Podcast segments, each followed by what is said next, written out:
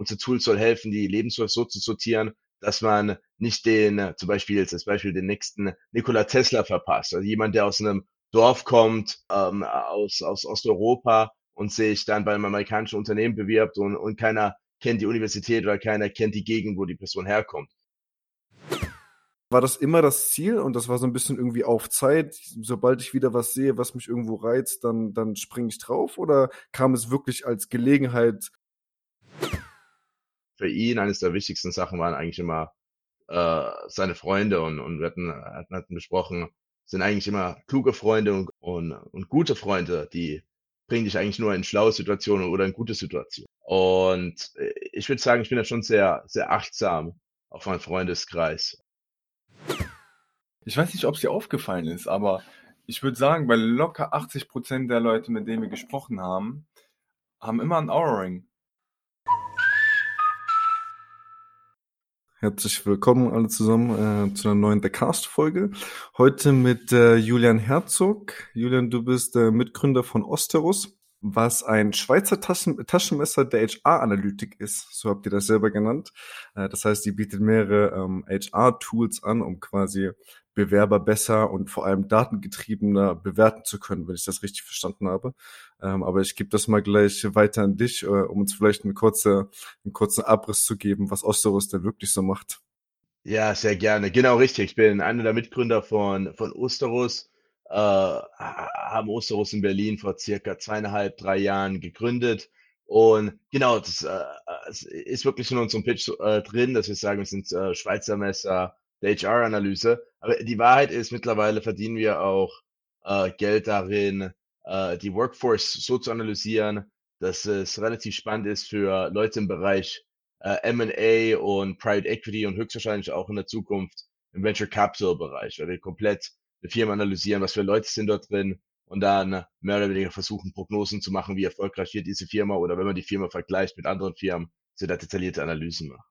Wenn man jetzt so die äh, Anfänge, also am Anfang habt ihr euch schon vor allem auf Bewerbungsprozesse sozusagen fokussiert und ich muss sagen, man, man findet auch bekannte Namen auf jeden Fall als Investoren bei euch, jetzt unter anderem der Gründer von N26 beispielsweise ja. oder Lieferando-Gründer oder ähm, Jörg Erbig von Takeaway, falls ihn jemand kennt. Also sind Leute auf jeden Fall, die das Potenzial daran sehen und auch ähm, ja dir und ähm, oder euch und eurem Produkt vertrauen. Erzähl doch mal ein bisschen mehr, wie, wie, wie macht, also inwiefern vergleicht ihr Bewerbungen miteinander? Genau. Inwiefern helft ihr Unternehmen, das dort zu vereinfachen? Erzähl vielleicht ein bisschen mehr, wie es ja. anfangs war. Gerne. Also äh, man muss sagen, wir haben ein, ein Pivot gemacht, äh, aber relativ, äh, wie, wie alles ablief, war, dass jeder daran geglaubt hat, dass man mit den Datenpunkten im Lebenslauf enorm viel machen kann. Und äh, ganz am Anfang war die Vision die folgende. Wir, wir wussten, dass Firmen wie N26 oder Takeaway Group, vor allen Dingen jetzt äh, N26, die haben bis zu äh, 30.000 Lebensläufe bekommen im Monat. Ähm, und da kamen Lebensläufe von Gegenden, ja. die, die, die, die kennt man so nicht oder hat man, hat man so nicht gehört. Es gibt über 18.000 Universitäten und, und der Pitch war relativ klar. Unser Tool soll helfen, die Lebensläufe so zu sortieren, dass man nicht den, zum Beispiel jetzt das Beispiel den nächsten Nikola Tesla verpasst. Also jemand, der aus einem Dorf kommt, äh, ähm, aus, aus Osteuropa und sich dann bei einem amerikanischen Unternehmen bewirbt und, und keiner kennt die Universität oder keiner kennt die Gegend, wo die Person herkommt. Und immer, wenn wir den Pitch gemacht haben, haben wir immer gefragt, jemand von der Universität, uh, University of Karnataka gehört oder University von Kargapur in Indien. Und die meisten haben dann zum Glück gesagt, also für uns unser Glück, darauf unser Business bestand, und gesagt, nein, nie gehört. Und gesagt, ja, CEO von Google und CEO von Microsoft haben zum Beispiel an diesen Uni studiert. Und, und das war am Anfang die Vision, dass wir jeden Datenpunkt im Lebenslauf verstehen und dann ein, ein Sortierungstool aufbauen, basierend auf den Kriterien von Firmen aber in den Markt reinzukommen, das hat nicht gut funktioniert. Eines der größten Hürden, die wir hatten, war tatsächlich die Angst, dass eine künstliche Intelligenz das äh, Verfahren Echt, ja? äh, mehr oder weniger torpediert von den äh, von Leuten im HR Recruiting. Ja, ja. Also das war immer die Frage und, und es, es gibt zwei Gründe. Entweder haben wir einen schlechten Job gemacht, um zu präsentieren, dass wir eigentlich den Leuten helfen wollen und nicht ein Tool aufbauen, um äh, Selektion zu machen, wo, äh, wo, wo Leute äh, ihre Chance verpassen. Im Gegenteil, eigentlich wollten wir Lebensläufe so highlighten, dass sie sagen, hey, spannender Lebenslauf, Universität in, in diesen Ländern kann man vergleichen mit euren Universitäten. Also zum Beispiel Uni Mannheim könnte man vergleichen mit der spannenden Universität Ja, in ja. äh, Thailand oder Vietnam oder äh, Indien. Und das war am Anfang die, die Vision. Ja. Hört sich nach einer Win-Win-Situation auf jeden Fall ähm, Ja, an. Aber du, du sprichst jetzt auch die ganze Zeit von Qualifikation im Sinne oder Bildungsweg etc., was auch total Sinn macht. Ähm, aber in eurer, auf eurer Homepage beispielsweise spricht ihr da auch von ja, Struktur oder Formatierungen oder ähm, Freizeitbeschäftigung. Also bei Freizeitbeschäftigung kann ich mir selbst vorstellen, okay, sagen wir mal, ein Unternehmen möchte nicht, dass jemand äh, gerne Playstation oder weiß ich nicht, Fernseher guckt, weil man dann denkt, ah, das ist ein äh, Einzelgänger, beispielsweise, keine Ja. Ahnung. Aber ähm, sowas wie Struktur etc., das ist ja eine Designfrage. Inwiefern könnt ihr denn sowas, oder inwiefern vergleicht ihr denn sowas überhaupt? Ja, es gibt manche Kriterien, die sind ziemlich einfach zu vergleichen, wo man, wo man gewisse Muster erkennt. Also die Frage ist immer, äh, was für ein Dataset hat man? Wenn wir zum Beispiel äh, bemerken, okay, bei erstmal erstmal erkennen wir an, an, anhand von der Firma schauen wir uns an, wo stellt die Firma gerne ihre Leute ein. Das heißt, wir Mhm. schauen an, was für Präferenzen haben sie, welche Universitäten sind ihre Präferenzen, welche Firmen sind ihre Präferenzen. Wenn man zum Beispiel in der Automobilbranche schaut, dann sieht man meistens, dass ob bei Porsche oder bei, bei Volkswagen äh, oder auch bei Mercedes, dass irgendwo bei, und bei den Top-Firmen, wo sie gerne einstellen, Bosch auftaucht. auftaucht. Ähm, man sieht natürlich gewisse Präferenzen auch bei den Universitäten, meistens Universitäten, die einfach in der Nähe sind von der Firma, wie Universität Stuttgart äh, taucht natürlich groß auf bei Mercedes, taucht aber auch groß auf bei, ähm, bei Porsche. Ähm, das heißt, wenn wir, wenn wir eine Firma analysieren, schauen wir erstmal an, was sind deren Präferenzen. Das ist äh, nichts Negatives, ähm, könnte aber, aber auch nicht jetzt was Positives sein, sondern man schaut einfach, okay, das mögen nicht. Hier sind die 10, 15 Firmen, muss sie gerne einstellen, 10, 15 Uni muss sie einstellen. Nachdem wir das verstanden haben, versuchen wir auch zu nach, nachzuvollziehen, wenn wir die Lebensläufe haben von Leuten, äh, was qualifiziert sie, die in dem Unternehmen sind. Dann versuchen wir nachzuvollziehen, welche Leute machen eigentlich Karriere im Unternehmen. Also über LinkedIn-Daten, Xing-Daten. Dann schaut man halt den Ja. Karriereweg dieser verschiedenen Personen an und was haben sie gemeinsam. Die, die Wahrheit ist, äh, ganz am, ganz am Anfang, als wir angefangen haben, waren wir noch relativ naiv und haben gedacht, man teilt mit uns alle, alle Lebensläufe. Aber es ist nicht der, der Fall. Also die amerikanischen Unternehmen haben das gemacht, die deutschen Unternehmen natürlich nicht. Hätten wir all diese Lebensläufe bekommen, hätten wir von der Struktur von Lebensläufen viel mehr einlesen können. Aber mittlerweile sind es meistens äh, Lebensläufe, die im Format sind, à la LinkedIn oder à la Xing. Was wir natürlich anbieten können, ist für Firmen, die äh, sich überlegen, eine Übernahme zu machen. Die haben meistens alle Lebensläufe, nehmen auch die Erlaubnis, äh, die Lebensläufe mit uns zu teilen. Und dann können wir verschiedene Sachen oder Nuancen sehen. Dann sehen wir vielleicht Nuancen wie, welche Sportart ist etabliert. Das ist immer ganz spannend, wenn man zum Beispiel indische Lebensläufe anschaut, dann äh, not a big surprise, taucht Cricket oft auf. Uh, und wenn man natürlich nur dieses Dataset dann anschaut, dann ist es nicht sehr spannend. Aber wenn man dann irgendwann andere Datasets anschaut von, sagen wir mal, ähm, Lebensläufen aus Deutschland und da steht Cricket, vielleicht findet man eine spannende Korrelation. Zum Beispiel hatten wir eine ziemlich spannende Korrelation äh, gefunden zwischen Musikinstrumenten und äh, Programmierer. Ähm, äh, wir hatten festgestellt, dass viele Leute, die angegeben haben, dass sie programmieren, auch in ihrem Lebenslauf geschrieben haben, dass sie Musikinstrument spielen. Und das waren alles amerikanische Daten. Wir hatten auch eine spannende Korrelation gesehen bei Sprachen, auch mit amerikanischen Datasets, wo ähm, die meisten Data Scientists zwei bis drei Sprachen fließend sprechen konnten. Und da gab es dann so gewisse Clusters, also Muster rund um Russisch, äh, Vietnamesisch und, und, und Mandarin. Auch ziemlich spannend. Das sind so Sachen, wo wir gesagt haben, okay, wir schauen uns die Hobbys an, die Sprachen an. Und, und um dann diese Clusters zu erkennen, muss man natürlich erstmal von der Person im HR-Bereich oder dem Geschäftsführer hören, hier sind 1000 Lebensläufe oder hier sind 500 Lebensläufe von unseren besten Programmierern. Und das hatten wir bekommen durch eine Agentur, die mehr oder weniger diese äh, Leute vermittelt hatten. Und die haben gemeint, die haben die besten Bewertungen bekommen. Und dann hatten wir interessante Datasets. A, ziemlich schwierig war zu bekommen.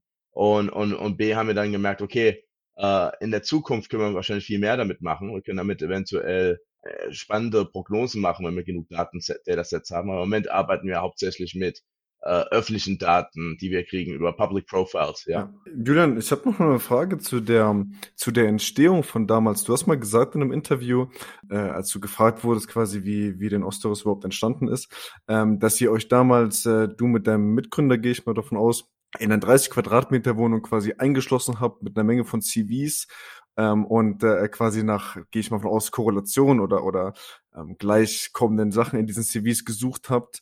Jetzt stellt man sich vielleicht vor, irgendwie, keine Ahnung, wenn du jetzt 19-jähriger Bachelorstudent gewesen wärst, äh, dann äh, hätte ich mir das noch irgendwo so zusammenreimen können. Aber äh, die Realität war, dass du ja eine, eine strategische Position damals schon hattest und äh, angestellt warst. Wie, wie, wie kommt man also was war der Kontext hier? Wie kommt man dazu, äh, sich dann auf einmal äh, mit jemandem äh, quasi einzusperren und sich voll darauf zu fokussieren, CVs zu, zu analysieren? Ich bin das erste Mal richtig fasziniert geworden mit Überlebensläufe, als ich in, in Amerika kurzzeitig gearbeitet hatte. Ich hatte mal so ein Mini-Praktikum, insbesondere im US-Kongress. Ich weiß noch, als ich mir überlegt hatte, einen, Job dort eventuell anzunehmen, ähm, hatte, hatte mich äh, die Bank äh, nach meinem Lebenslauf auch noch gefragt, weil ich mir überlegt hatte, okay, einen Kredit vielleicht aufzunehmen, um mir eine Wohnung zu holen. Die Bank konnte gar, kaum was anfangen mit meinem Lebenslauf, obwohl ich an einer relativ bekannten Universität studiert hatte in Deutschland, die, die man kennt. Äh, aber das Problem war, ich hatte auch ein, ein, studiert in, in Kroatien, Zagreb. Ich weiß noch, wie viele Firmen mich immer gefragt haben, sag mal, wie, wie, wie kommst du nach Zagreb? Wieso hast du in Zagreb studiert? Also was das ganz Negatives war, also was das was Verpöntes war. Und ich verstehe es, meine, meine Eltern hatten auch vor, große Vorurteile und haben es auch nicht ganz verstanden, äh, warum ich da runtergegangen bin. Aber die Wahrheit war, ich bin da runtergegangen, weil ich ein cooles Praktikum bekommen hatte bei der amerikanischen Botschaft. Und dann klingt das alles auf einmal wesentlich plausibler und wesentlich cooler. Auf einmal hat man, spannenden, hat man eine spannende Geschichte zu erzählen. Und da, damals war ich schon, das erste Mal, was ich mir überlegt hatte, äh, als ich, als, das war, damals war ich glaube ich 25, 26, was kann man eigentlich alles mit diesen Daten machen? Äh, als, als wir, als wir damals die Firma gegründet haben, mit, mit, äh, mit, meinem, mit meinem damaligen Co-Founder, äh, der übrigens nicht mehr drin ist, ist jetzt nur noch, also Vladimir und ich als, als Co-Founders. Okay. Ihr wart zu dritt, ja?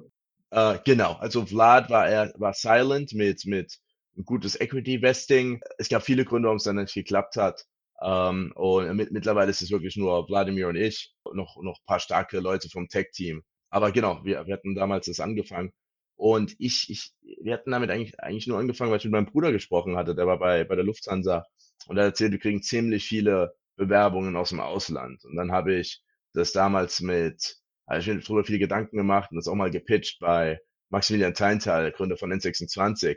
Und er hat gesagt, hey, wir haben genau das gleiche Problem. Wir kriegen so viele Lebensläufe und oft mit Backgrounds, die wir nicht nachvollziehen. Wir brauchen echt viel Zeit, um diese Lebensläufe äh, versuchen alle einzuordnen und zu sagen, nicht wen stellen wir ein, sondern wen wollen wir überhaupt interviewen. Und daraufhin äh, ist es passiert, dass wir gesagt haben, okay, äh, wir, wir haben uns äh, über einen Recruiter, den ich kannte in, in, in den USA, einige Lebensläufe geben lassen mit äh, klaren Richtlinien wie Top-Performer und äh, Mittelperformer und dann schon angeschaut, ob wir ein paar spannende, spannende Sachen rauslesen können, ganz manuell. Okay, verstehe, verstehe. Und, und der, like, nochmal ein kleines Follow-up zu dem der Weg dahin, also auch so ein bisschen so die Gedanken, das macht alles Sinn, im, macht alles Sinn im, im Nachhinein. Aber ich, ja. äh, äh ich, ich frage mich, hast du dir quasi jederzeit auch in deiner Anstellung dann, hattest du jederzeit den Gedanken, dass du wieder selber was gründen willst? Das ist ja nicht dein erstes Unternehmen, was du gründest. Ja. Du hattest ja schon mal was, äh, äh vor allem auch in die CV-Richtung damals mehr mit Studenten ähm, ja. äh, gegründet. Ist das, war das immer das Ziel und das war so ein bisschen irgendwie auf Zeit? Sobald ich wieder was sehe, was mich irgendwo reizt, dann, dann springe ich drauf? Oder kam es wirklich als Gelegenheit, so dass er, als du eben so ein bisschen so die Punkte zusammen ge, äh, hast, dann hast du dir gedacht, okay, äh, das macht vielleicht Sinn, das ein bisschen mehr zu analysieren? Ja, ist, ist, eine, ist eine gute Frage. Ähm, ich, ich, ich war schon immer ziemlich eine unruhige Seele. Von, äh, ich habe schon immer irgendwie versucht, äh, ehrlich gesagt äh, Sachen zu verhökern, ob von, von Pokémon-Karten bis hin zu, mit, obwohl ich die Karten, mit den Karten nichts zu tun hatte, Magic the Gathering, mit als Elfjähriger habe ich die 16-Jährigen getroffen und dann alles verkauft. so fängt's an.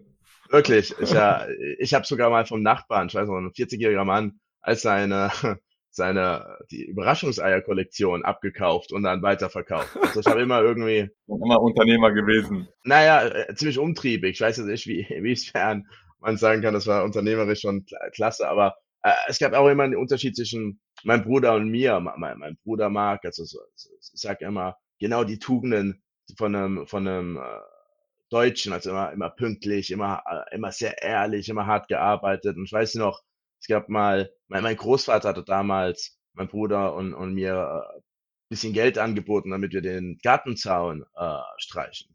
Mein Bruder saß da Stunden, hat alles korrekt hoch und runter mit dem Pinsel, perfekt eingepinselt. Und ich hatte erstmal versucht, Farbe in eine Spritzpistole reinzumachen, um das dann anzuspritzen. Das ging nicht, weil es zu dickflüssig war. Und hab, hab die ganze Zeit rumgetrickst. Und äh, mein Bruder hat nach vier Stunden gesagt, okay, er hat endlich fertig gemacht und ich war irgendwie nach einer Stunde fertig und, und ich weiß, mein Großvater wollte mir kein Geld geben. Äh, weil er gesagt hat, ich habe so schlampig gemacht. Und dann habe ich, dann habe ich, noch, hab ich dann noch zwei Kinder davon überzeugt, dass sie mir helfen. Ich, war, ich glaube, ich war zehn. Und dann, dann haben wir es dann hinbekommen einigermaßen, aber ich war irgendwie immer, also anders auch gearbeitet und, und aber auch relativ schnell gemerkt, zu, zu vielen Themen gibt es keine Abkürzung. Und, und beim Gründen habe ich gemerkt, es gibt, es gibt auch keine Abkürzung. Man muss da sein. Man muss wirklich voll da sein. Ich hatte schon mal gegründet, paar Mal. Und ich glaube, nachdem ich einmal äh, uns so einen Drink gegründet habe mit meinem Co-Founder, es war Stimu, the Happy Drink, da haben wir viel Geld reingesteckt, fast alles verloren. Und ich habe mir eigentlich gedacht, so, okay, ich gründe, glaube ich, erstmal nicht mehr. Es kam da als eine, echt coole Gelegenheit, aber vor allen Dingen hatte ich echt Glück, dass der Maximilian Teintal gesagt hat, hey, ich finde es eine mega gute Idee, wenn du ein cooles Businesskonzept aufstellst, wenn du es ein bisschen erforscht und nochmal mit mir durchgehst, dann investiere ich da rein. Und so ist es passiert. Also ich habe eigentlich eine, eine echt tolle Möglichkeit bekommen und, und wurde super positiv von einem Gründer ge, gepusht, sonst hätte ich mich eventuell gar nicht getraut, nochmal zu gründen oder vielleicht gar nicht mal so früh, um ehrlich zu sein. Ja. Ja, ja, Wie kommt man denn, wie kommt man denn an, äh, an, an äh, so eine Person? Also mal ganz Ja. plump, mal ganz plump gefragt, hast du da irgendwelche Kontakte spielen können oder? Nee, gar nicht. Ähm, ich hatte Glück, ich hatte Glück aus zwei Gründen. Mein ehemaliger Finanzprofessor, mit dem ich sehr eng befreundet bin, ist auch eine lustige Geschichte. Der Professor Raza Karampansa. Mega cooler Kerl, mega smart. Schon mal ein geiler Name. Ja, ja. Der war mein Finanzprofessor an der E- EBS, äh, European Business School, ähm, eine kleine Universität in der Nähe von Wiesbaden.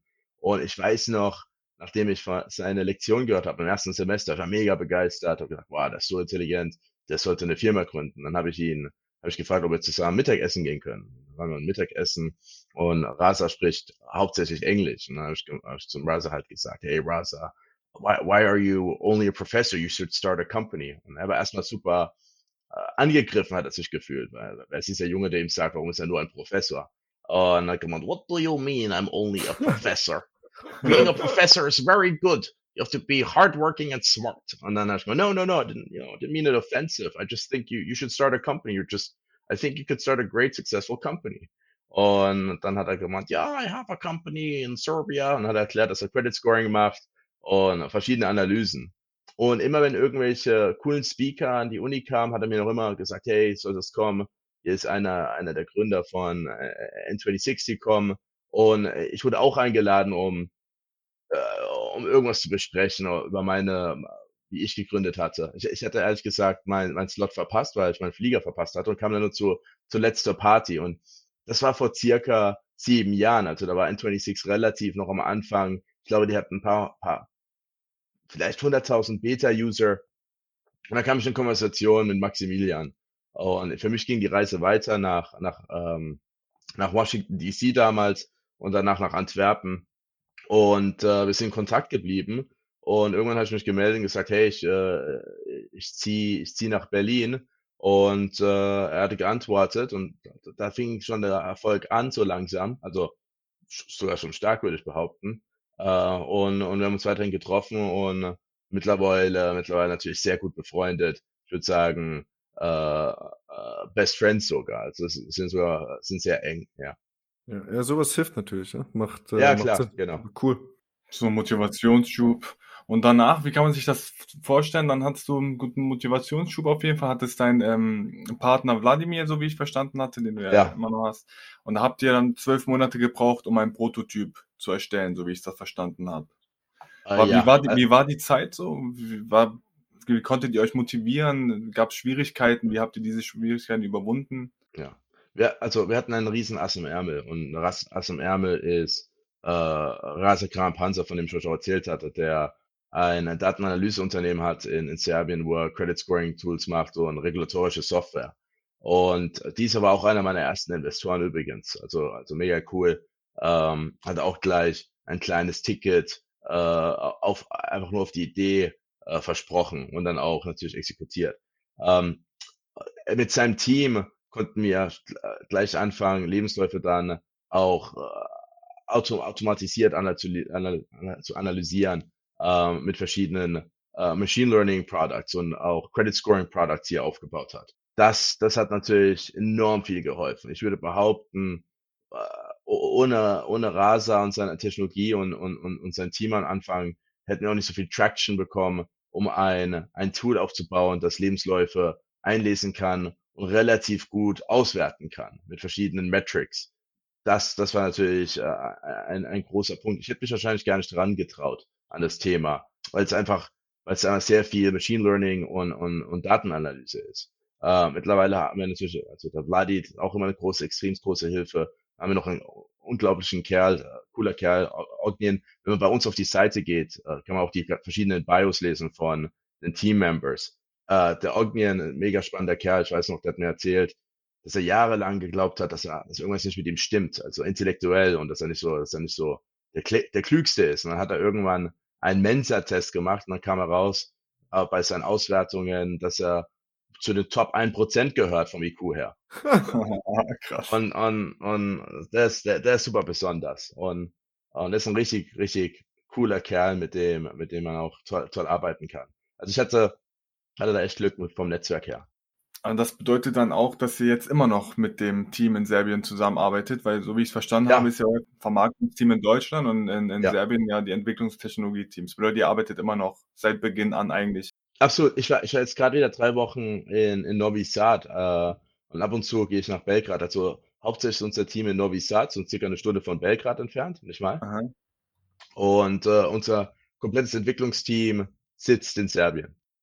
Das kam damals dann zustande, gehe ich mal von aus, auf der Suche nach ähm, auch etwas jetzt ohne das mit allem Respekt gemeint, aber etwas kostengünstigeren ähm, Entwicklungsressourcen oder gab es da noch einen anderen Grund?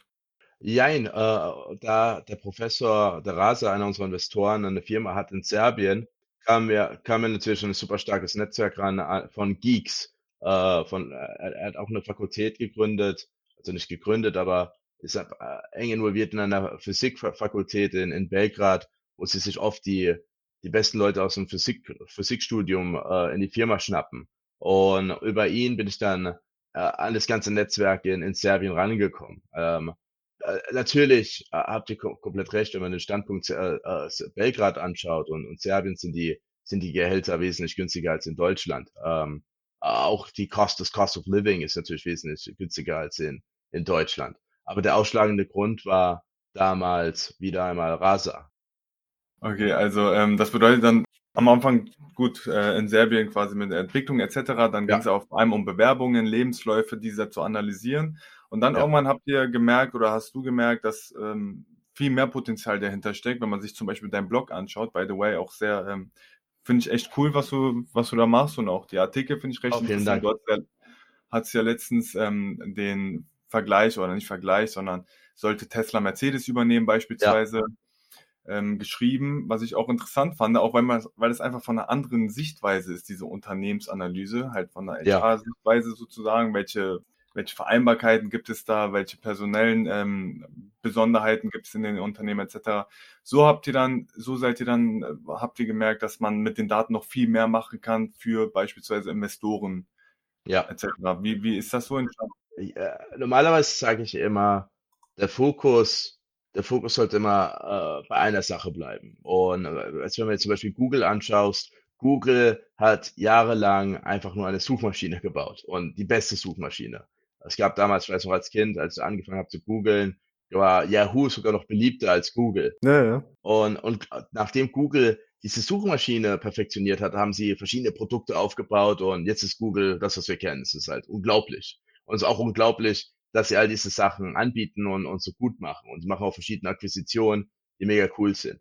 Eigentlich äh, am liebsten wären wir natürlich bei absoluter HR, also äh, beim HR-Thema geblieben. Äh, aber nachdem wir gemerkt haben, was für coole Präsentationen wir aufbauen können, einfach nur um die ganze Firma zu analysieren äh, und, und die dann vor allen Dingen zu vergleichen mit der Konkurrenz. Äh, sieht man auch interessante Unterschiede. Wo ist der Fokus von der Firma von, ob die Leute mehr Softwareentwickler einstellen oder ob die Leute mehr Vertriebler einstellen oder wie lange bleiben die Vertriebler im Durchschnitt in der Firma. Äh, ich weiß noch, als wir Moderna und BioNTech verglichen haben und ich, weiß noch, ich, ich hatte gehofft, dass ich zeigen kann, ich weiß auch nicht warum, aber ich weiß noch, ich habe damals war BioNTech noch mehr in den Medien, habe ich gesagt, okay, hieran können wir dann sehen, warum BioNTech besser ist. Aber die Wahrheit war, die Muster waren unglaublich ähnlich. Also die Leute haben gleich lang studiert im Durchschnitt, es gab äh, fast die gleiche Anzahl von Leuten mit dem PhD. Der einzige große Unterschied war äh, zwischen den beiden Firmen, dass, äh, dass bei BioNTech die Leute mehr äh, Arbeitserfahrung hatten im Sinne von, sie haben in verschiedenen mehr Firmen gearbeitet und Moderne hatte mehr Leute, die in einer Firma nur gearbeitet haben. Das war der einzige große Unterschied. Ansonsten von den Mustern her sehr, sehr similar. Und übrigens, wenn man jetzt zum Beispiel Tesla vergleicht mit Mercedes, haben sie mehr gemeinsam, als sie was unterschiedlich haben. Also das ist auch ziemlich spannend. Und als wir mehr und mehr da reingegangen sind und ich, ich auch mal eine Zeit lang bei der Botschaft gearbeitet habe, kann ich mich auch relativ gut aus mit dem Thema Fraud und wie kann man Muster erkennen eventuell in einer, in einer Firma oder an Leuten, die einfach nicht dem widerspiegeln, wie es sein sollte. Und ein guter Indikator dafür, um Fraud zu erkennen, ist, man nimmt sich fünf bis zehn Firmen, analysiert das Management und schaut, okay, sind die Muster, sind die Ähnlichkeiten gleich? Und wenn jemand nicht gleich ist, dann muss man sich wieder fragen, okay, machen die was besser oder machen die was schlechter oder stimmt da allgemein etwas nicht? Und äh, wir, wir hatten Glück, wir hatten Riesenglück mit, mit Carriot von Volkswagen, die uns darauf aufmerksam gemacht haben, gesagt haben, hey, ist ziemlich cool, was ihr macht mit dem People-Thema, aber kann man das auch verwenden, um eventuell Firmen zu analysieren, die man zum Beispiel äh, kaufen möchte? Basierend auf den Leuten in der Firma. Und das hat uns einen riesen Anschub gegeben, um zu sagen, äh, ist sehr spannend. M&A eine riesen Fehlerquote im Sinne von, äh, die meisten M&As scheitern, wenn man die Statistiken sich anschaut.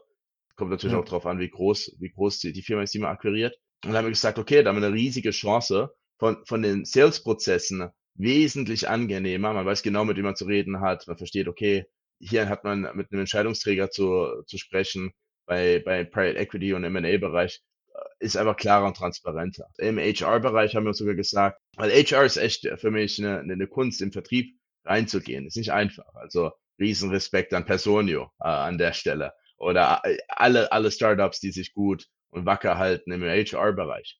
Wir haben dann äh, intern besprochen, eigentlich sind wir ein, ein zentralisiertes Informationstool. Jeder redet immer von dezentralisierten, wir sind sehr zentralisiert. Das machen wir. Wir haben alle Daten von, äh, von Universitäten, also über 18.000 Universitäten, wo wir anschauen, was sind die Rankings, aber viel wichtiger, weil Rankings mich gar nicht so sehr interessieren, weil in den Rankings findet man nur 1000 Universitäten in der Regel.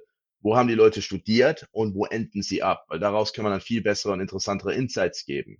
Äh, vor allen Dingen von Universitäten, die man, von denen man nie gehört hat. Das sieht man aus den Ländern her. Wer, wer stellt die Leute dort ein? Und was wissen wir über diese Firmen? Wie kann man die Firmen vergleichen mit anderen Firmen in in westlichen Ländern. Das andere, was wir machen, ist, wir bieten äh, Kostenanalysen an, wie Cost of Living, wie teuer ist es in, in den Städten, äh, wie sieht's aus vom Internet, was sind die verschiedenen Rankings von Leuten, wie Experts, die in diesen Städten leben. Und all diese Daten sammeln wir. Das andere, was wir natürlich dann sammeln, ist, man kann über unsere Software sagen, okay, äh, ich möchte alle Datenpunkte sehen oder Public Profiles von SAP und dann vergleichen mit IBM oder Tesla versus Porsche. Und dann kann man auf der einen Seite hat man dann die HR-Seite abgedeckt von der People Data, aber man hat auch natürlich von der M&A-Seite abgedeckt, okay, was sind da für spannende Leute drin oder von der VC-Seite, können wir da interessante Muster erkennen, wo wir sagen, das sind, das ist eine Firma, die wird gut performen, basierend auf den Leuten und Mitarbeitern. Und das ist so unsere Hypothese, dass wir, dass wir das können. Oder dass wir zumindestens den Investoren oder im M&A nochmal ein Edge geben, basierend auf den Leuten, dass sie dann das analysieren können und dann selbst sagen können, finden wir spannend. Äh, lasst uns in Unternehmen A investieren. Wir sehen einfach mehr Leute, die Physik studiert haben, zum Beispiel. Ich will jetzt keine Firma nennen, aber ich hatte das selber in meinem näheren Umfeld, dass beispielsweise ähm, Leute ins Ausland geschickt wurden und das Unternehmen ist auch kein kleines Unternehmen, ja. es einfach nicht geschnallt hatte, dass die äh, Living Costs dort gestiegen sind in den letzten Jahren und extrem schlecht bezahlt haben sozusagen. Mhm. Würde, hilft, ist ja an sich wirklich eine Win-Win-Situation einfach für alle das Unternehmen äh, kann die Personal besser bezahlen, beispielsweise Personal Ja. ist zufriedener. Genau, man kreiert einfach viel Transparenz und man, man kann, man kann auch irgendwann können wir damit schnell ablesen, wenn man eine kleine Firma anschaut und sagt, okay, ihr von, von euren 100 Mitarbeitern sind 10 Leute, die, die am, spannt, am spannendsten aussehen für zum Beispiel Airbus. Und sagen wir mal, die Firma ist eine Mittelstandsfirma und muss sowieso aufpassen, dass deren guten Mitarbeiter nicht äh, weggeheadhuntet werden. Ich glaube, ganz spannend übrigens, ich habe mal mit ein paar Mittelstandsfirmen gesprochen und prinzipiell haben sie immer zu mir gesagt, sie wollen nicht nur, sie wollen nicht eigentlich in der Regel nicht mal die Besten, sie wollen einfach nur Leute, die gut sind und im Unternehmen bleiben. Weil wenn sie, wenn sie zu gute Leute nehmen, die dann Angst haben müssen die ganze Zeit, dass sie äh, weg, weggehired werden. Das fand ich mega spannend, weil so hätte ich nie gedacht äh, als Unternehmer.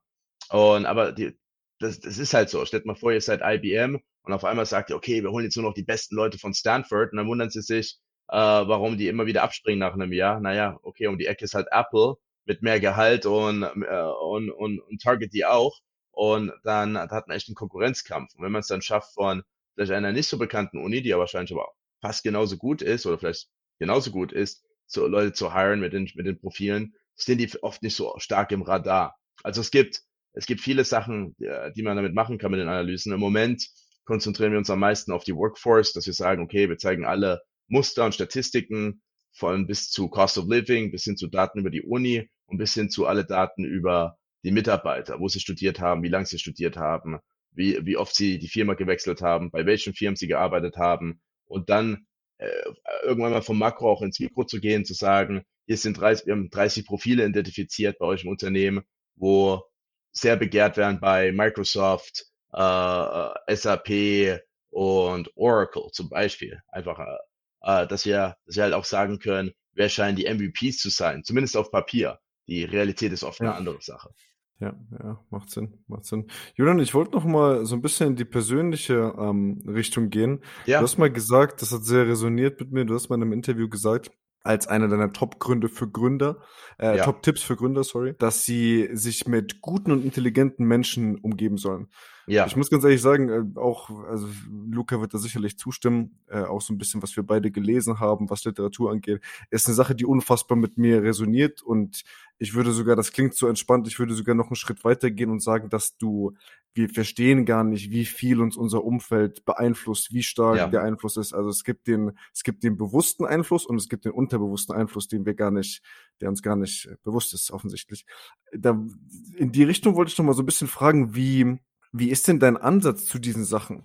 Suchst du dir quasi proaktiv dein Umfeld aus und versuchst quasi proaktiv neue Leute in dein Leben zu holen, um diese, diesen Austausch zu haben? Oder äh, verfolgst du eher den, den, den, den Ansatz quasi ähm, zu gucken, was, wie das Leben sich entwickelt, spontan und sortierst äh, quasi in die Richtung aus, weißt du? Also machst du das, wie, Ja. wie bewusst machst du diesen Prozess und stellst für dich sicher, dass du eben in einer inspirierenden äh, Umgebung dich äh, auffällst und kommunizierst? Ja, sehr gute Frage. Es ist auch ein Thema, mit dem ich mich oft äh, auseinandergesetzt habe. Also so, umso älter man wird, umso mehr reflektiert man über Entscheidungen oder die, die, den Freundeskreis.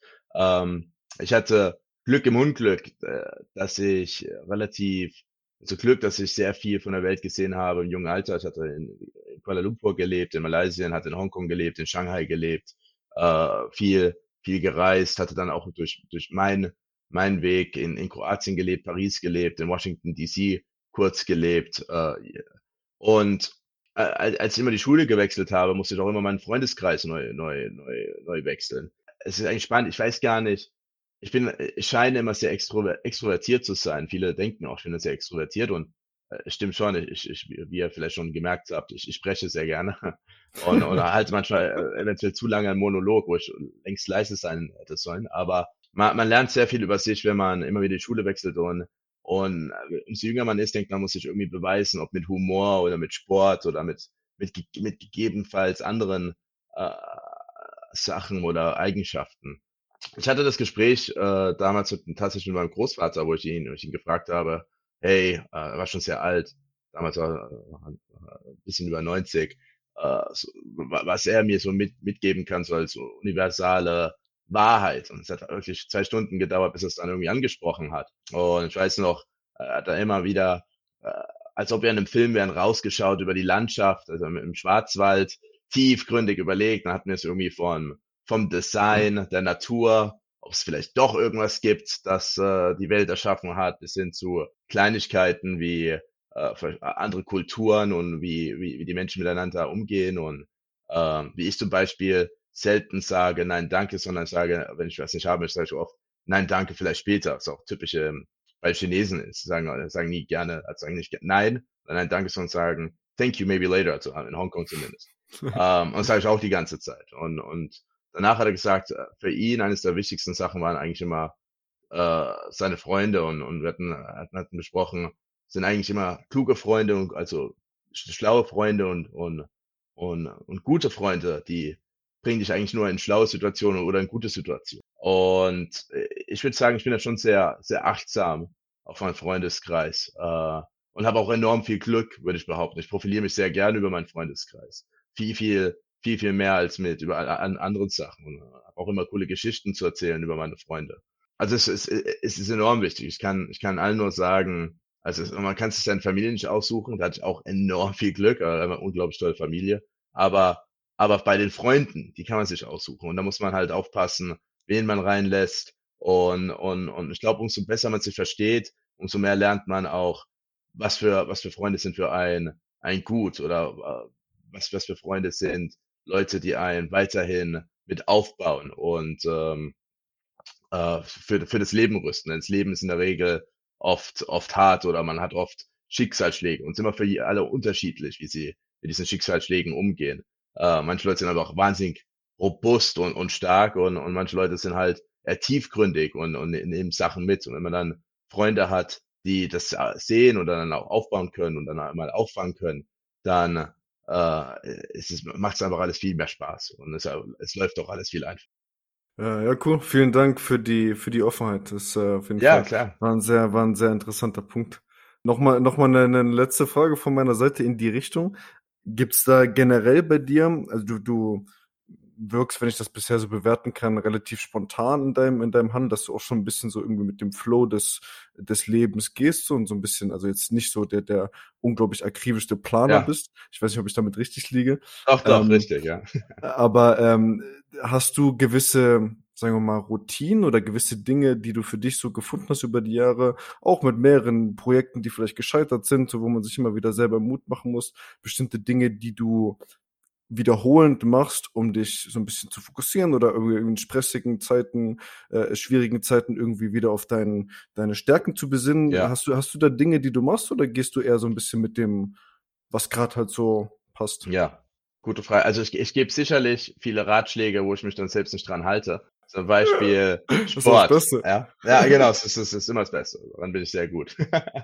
Äh, äh, Sport ist eigentlich enorm wichtig. Und, und, äh, und wenn man, wenn man das beibehält, und ich hatte auch, ich habe auch Phasen, wo ich dann drei Monate auf einmal nicht trainiere, und das sieht man dann mir auch immer relativ schnell im, Gesicht an. Äh, Aber Sport ist eigentlich äh, enorm wichtig. Das andere, was ich wirklich, woran ich mich immer halte, ich halte guten Kontakt zu meinen Freunden, auch in den, in den stressigen Zeiten schreibe ich oft und, und bin eigentlich sehr available. Ich überlege gerade, ähm, Du also du schreibst denen, weil es einfach so ein Ausgleich für dich ist, auch in diesen Stresssituationen oder ja, also ich, ich bin, ich bin trotzdem immer äh, available, auch wenn es dann nachts ist, um, um eins kommt, kommt eine Nachricht dann von mir, äh, wenn man mir jetzt schreibt, dass ich, äh, dass ich dann mich auch melde und sehr proaktiv in der, in der Regel bin. Auch in, in Phasen. Also man hat, muss ich halt ein, ich, ich habe halt ein Core-Team und das sind auch Freunde dabei, wo ich, wo ich Glück habe, noch ein, zwei von Schulzeiten, ähm, was oft nicht der Fall ist, weil oft verliert man sich, wenn man einfach andere, äh, andere Interessen äh, entwickelt oder von der Persönlichkeit sich auch komplett anders entwickelt. Ja, was mir sehr viel Halt gibt, wieder äh, gute Freunde, Austausch. Und ich habe das große Glück, ich nehme das Leben mit sehr viel Humor. Ich, ich nehme mich selbst nicht sehr ernst, ich nehme viele Situationen auch nicht sehr ernst und, und in der Regel habe ich dieses, diese Krisenstimmung nicht, wo, wo, wo Leute sagen, hey, das kriegen wir nie wieder hin oder hey, das wird nicht funktionieren. Oh, ich, ich denke meistens und vielleicht auch manchmal, wenn ich, wenn ich denken sollte, hey, this is game over, äh, denke ich eigentlich in der Regel, okay, we'll, we'll find a way. Und äh, was mich immer eigentlich auch oft inspiriert ist, gerade wenn Sachen Technologie oder äh, in Firmen, ich meine, wir haben Ende der 60ern sind wir, sind wir zum Mond geflogen und zurück. Und, und, und ich war schon oft im, im Kennedy Space Center. Mein, mein Vater ist ein riesen Geek, wenn es um die NASA geht. Und der hat mir das immer, immer erklären können vom jungen Alter, wie, wie unglaublich diese Errungenschaft ist. Ja. Und ich werde auch immer emotional, wenn Leute erzählen, mir erzählen wollen, wir waren gar nicht auf dem Mond. und, und da, das ist so eine der Sachen, wo man mich richtig provozieren kann, wo ich dann auch wo ich hoch emotional werde und dann die ganzen Argumente bringe, aber oft bringt's halt nichts. Aber ja, ich, und zu, zu einer Routine, für mich fängt der Tag erst richtig an, wenn ich geduscht habe. Das heißt, bevor ich geduscht, nicht geduscht habe, bin ich oft, habe ich auch ein bisschen Mood Swings oder äh, habe auch kaum, kaum Klarheit. Gerade unter der Dusche überlege ich mir immer, was muss ich heute erreichen? Ich mache mir immer To-Do-Lists, die ich nicht immer erreiche, aber ich mache mir jeden, jeden Tag eine To-Do-Liste für die Woche. Jeden Tag für die Woche. Das, das, das sich komisch okay. anklingt, aber jeden Tag ändert, äh, füge ich was hinzu, hinzu oder ändere die Prioritätliste. Ich mache das super basic auf dem Google, Google äh, Sheet und arbeite das ab. Keine Ahnung, also das ist eins, man, man entwickelt auch so komische Blockaden, wenn man viel Stress hat. Eine, eine meiner Blockaden ist, dass da manchmal die Post nicht öffne. Aber ich verstehe das. Ich glaube, jeder versteht das, weil meistens hat man in der Post nur schlechte Nachrichten. Man kriegt selten, selten irgendwie Post, wo man sich drauf freut. Aber, aber manchmal liegt da ein Riesenstapel bis, äh, bis Monatsende äh, mit irgendwelchen Mahnungen, weil ich falsch geparkt habe am, am, am Küchentisch. Ja. Du hast so recht, so ein, so ein interessanter Punkt, so mit den Blockaden, du hast so recht. Äh, teilweise erwischt man ja. sich bei den, aber also dumme Sachen, so dumme Sachen gewisse gewisse E-Mails, die fünf Minuten dauern so. Und dann so, nee, so gerade fühle ich mich nicht und zu anstrengend und so weiter so. Und irgendwann macht man das und denkt sich so, ey, du bist ein Vollidiot. Wahnsinn, ja, ja, ja. eine Woche hat man gebraucht. So. Was soll das? Das ja, ging nur um 10 Euro, jetzt sind es 15, 20. ja. ja, aber Ivo, zu deiner äh, Frage, das ist, ich weiß nicht, ob es dir aufgefallen ist, aber ich würde sagen, bei locker 80 Prozent der Leute, mit denen wir gesprochen haben, haben immer einen Aura-Ring. Und du bist jetzt auch einer, der hat auch wieder einen. Ja, das, das stimmt. Also ja, wenn, gut, gut ja. wenn man Unternehmer werden will, erfolgreicher Unternehmer, muss man sich anscheinend so einen Aura-Ring auf jeden Fall holen. Und das ja, ist, ist mega Tipp, ne? lustig. Ne? Es ist halt mega, genau das ist es. Es gibt so viele Muster. Es gibt so viele Muster in, in Menschen.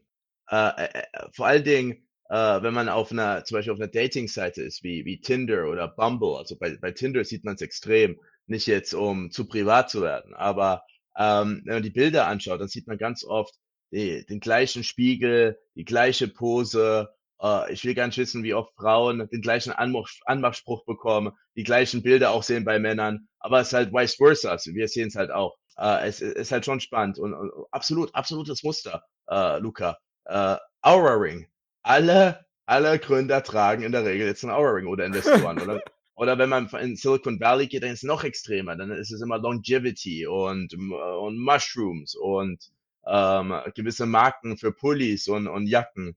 Äh, absolut. Ich, äh, ich feiere den Aura Ring. Ich habe den, den geschenkt bekommen. Shout out zu Tony Schumacher von einem meiner besten Freunde. Ähm, wahrscheinlich hat er gemerkt, dass mein Gesicht zu rund wurde und sich dann Sorgen gemacht hat über mein Herz.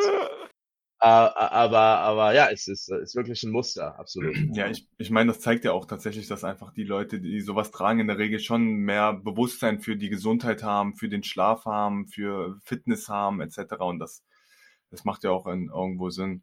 Ähm, eine andere genau, Frage, ja. und zwar, du meintest bei der anderen Geschichte deines äh, Großvaters, als ihr mhm. den Zaun streichen musstet, dass du immer so, ja, versuchst, Abkürzung zu gehen, aber bei ja. Gründungen das so gesehen nicht möglich ist, nach deiner Meinung. Also ich, da hätte ich noch mal eine Frage zu. Und zwar, ähm, ich hatte vor drei Jahren ungefähr ein kleines Unternehmen mit einem Kumpel gegründet und die Anfangszeit war schon recht. Ja. Ich würde sagen schon, ähm, ja, das war halt alles neu. Und man hat dumme Fehler gemacht, die ich jetzt so nicht wieder machen würde. Also würde ich schon sagen, dass man sich schon aushelfen kann zum einen und zum anderen auch gewisse Abkürzungen gehen könnte, wenn man sich vielleicht mehr besser informiert oder etc. Wie genau meintest du das und würdest du einem Gründer oder wie würdest du deinem damaligen Ich sagen, äh, hier schau mal, du könntest die Sachen doch ein bisschen smarter machen und doch vielleicht eine Abkürzung nehmen? Ja, also Abkürzung meinte ich damit, es gibt Themen, wo man hofft, die man am Anfang outsourcen kann, aber gerade am Anfang muss man 100% präsent sein und, und auch eine, eine, eine Art Arbeitsmoral einbauen, wo man zeigt, auch die Kleinigkeiten geht man an. Ist, ist jetzt schwierig mit dem Vergleich, weil ich glaube auch, äh, wenn man intelligent ist, äh, findet man auch Wege, die gleiche Arbeit zu machen, aber schneller oder unkomplizierter. Es ist halt, es ist jetzt nicht das beste Beispiel, was ich genannt habe, am, am Anfang, aber ich, ich mein, mein größtes Learning ist von all meinen Unternehmungen, man muss so, so krass 100% da sein als, als Gründer. Und natürlich muss man in der Lage sein, ein starkes Team aufzubauen, die auch äh, richtige Ownership haben. Die, die, ich sage immer, Gründen ist so wie eine Hass, Hassliebe. Weil auf der einen Seite, man, man regt sich so sehr auf, wenn ein Produkt nicht richtig funktioniert oder etwas sieht nicht gut aus. Und oft stehe ich dann da und, und, und ich glaube nicht daran, dass man, dass man natürlich äh, Mitarbeiter irgendwie frustriert anschnauzen soll, aber man, man, man regt sich, ich, ich versuche immer nur das Problem, äh, über mich über das Problem aufzuregen. Wenn man mir zum Beispiel zeigt, ein Chart und, und dann frage ich, is, is this really the best we can do? Und manchmal hat man, yes, so really, is this really the best we can do? Und es ist einfach ein schlechter Chart und die UI ist schlecht, die UX ist schlecht. Und, und wenn man es dann oft das hinterfragt, dann, dann, dann merkt man auch mal so Leute, die dann am nächsten Tag auf einmal viel bessere Versionen äh, dir geben oder zwei Tage später. Und, und deswegen sage ich, es gibt auch Bereiche, die muss man sich alles anschauen, äh, damit man 100% zufrieden hat. Und es gibt natürlich auch Mitarbeiter, ich habe auch Leute in meinem Team, die, die, die machen es aber tausendmal besser als ich und die, die sagen mir, was ich zu tun habe oder wie ich es zu tun habe.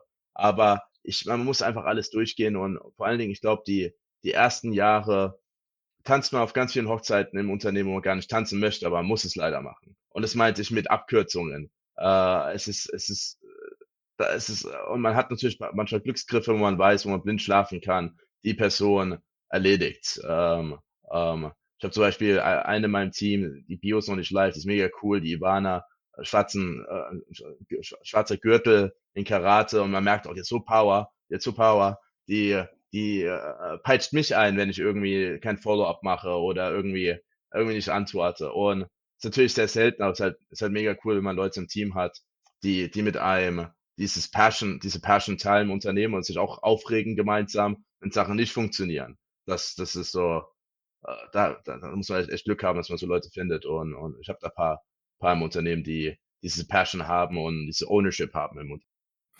Cool. Äh, ist doch ein, äh, ein cooler Schlusssatz, ne? Du hast uns nämlich, äh, du hast uns nämlich, äh, das haben wir vorher im, im Vorhinein des äh, Podcasts noch kurz besprochen, gesagt, dass du bei deinen Eltern bist, so. Deswegen ja. habe ich mir schon gedacht, okay, lass mal mit den Julian mal jetzt hier nicht zu lange, äh, dass er noch schön Abend essen kann mit seinen Eltern. Die sieht er wahrscheinlich ja. nicht so oft. Das wird sie auch noch was von ihm haben, ne? ja, ja, genau. Mein, mein Vater ist schon zweimal reingelaufen und ich muss immer mit meiner Hand winke ich immer, nein, nein, nein, don't, don't talk to me right now. Don't do it. Aber es ist ganz lustig, bevor, bevor ich gehe. Ich weiß noch, ich hatte hier, ich hatte ein Gespräch mit Stepstone äh, und ich war auch bei meinen Eltern. Ich habe meine Mutter darum gebeten, hey Mami, bitte einfach zwei Stunden. Zwei Stunden ist sagen. Und ich mache mein, mein Gespräch und ich beobachte meine Mutter ist hinten und hört mir die ganze Zeit zu. Und dann haben sie irgendwas gefragt. Und dann kommt meine Mutter rein und sagt, ja, der Julian macht das echt prima. Oh, tausend Tode gestorben. Aber wahrscheinlich hat es mir sogar noch geholfen, weil die, weil die Sympathie, weil sie viel Sympathie aufgebaut hat. Aber ja, es ist immer, immer wenn ich bei meinen Eltern bin, kann es natürlich sein, dass äh, ob Mutter oder Vater ähm, sie sich involvieren, ob in Podcast oder zu irgendwelchen Produktthemen. Das scheint, das scheint so ein bisschen so eine Sache zu. Ich hatte auch eine Situation, äh, schaut dort und meine Mom, wenn sie das hört irgendwann, äh, da ich, als ich in Kassel war letzten Sommer zu Hause, ich äh, arbeite im Sales und ich hatte eine Präsentation, ja. die ich wochenlang vorbereitet habe, mega aufgeregt ja. zum CIO von so einer riesen Firma. Ja. Und ich meinte nur so, heute ist wichtig, ja, bitte, also heute, bitte, generell so, es geht nicht. So, was macht sie? Aber vor allem das Lustigste finde ich, dreimal klopfen, ja. Zwei Sekunden keine Reaktion und immer rein. Immer rein. Absolut. Warum klopfst du? Ali, Alibi klopfen. Warum, Alibi klopfen. Warum, warum klopfst ja, genau. du überhaupt? Ja, ich kenn's, ich kenn's. Ich glaube, wir alle kennen es. Das, ist, das Alibi klopfen, wo geklopft wird, einfach um die Tür zu öffnen. Ja. die haben sich alle, die haben sich alle totgelacht. Also ich glaube, es kam gar nicht so schlecht. Ja, an, genau. Zum Glück, die meisten Leute reagieren, verstehen, verstehen die Corona-Umstände. Äh, ja. Ja, ja, ja. Gut. Ähm, Julian, vielen Dank, ja.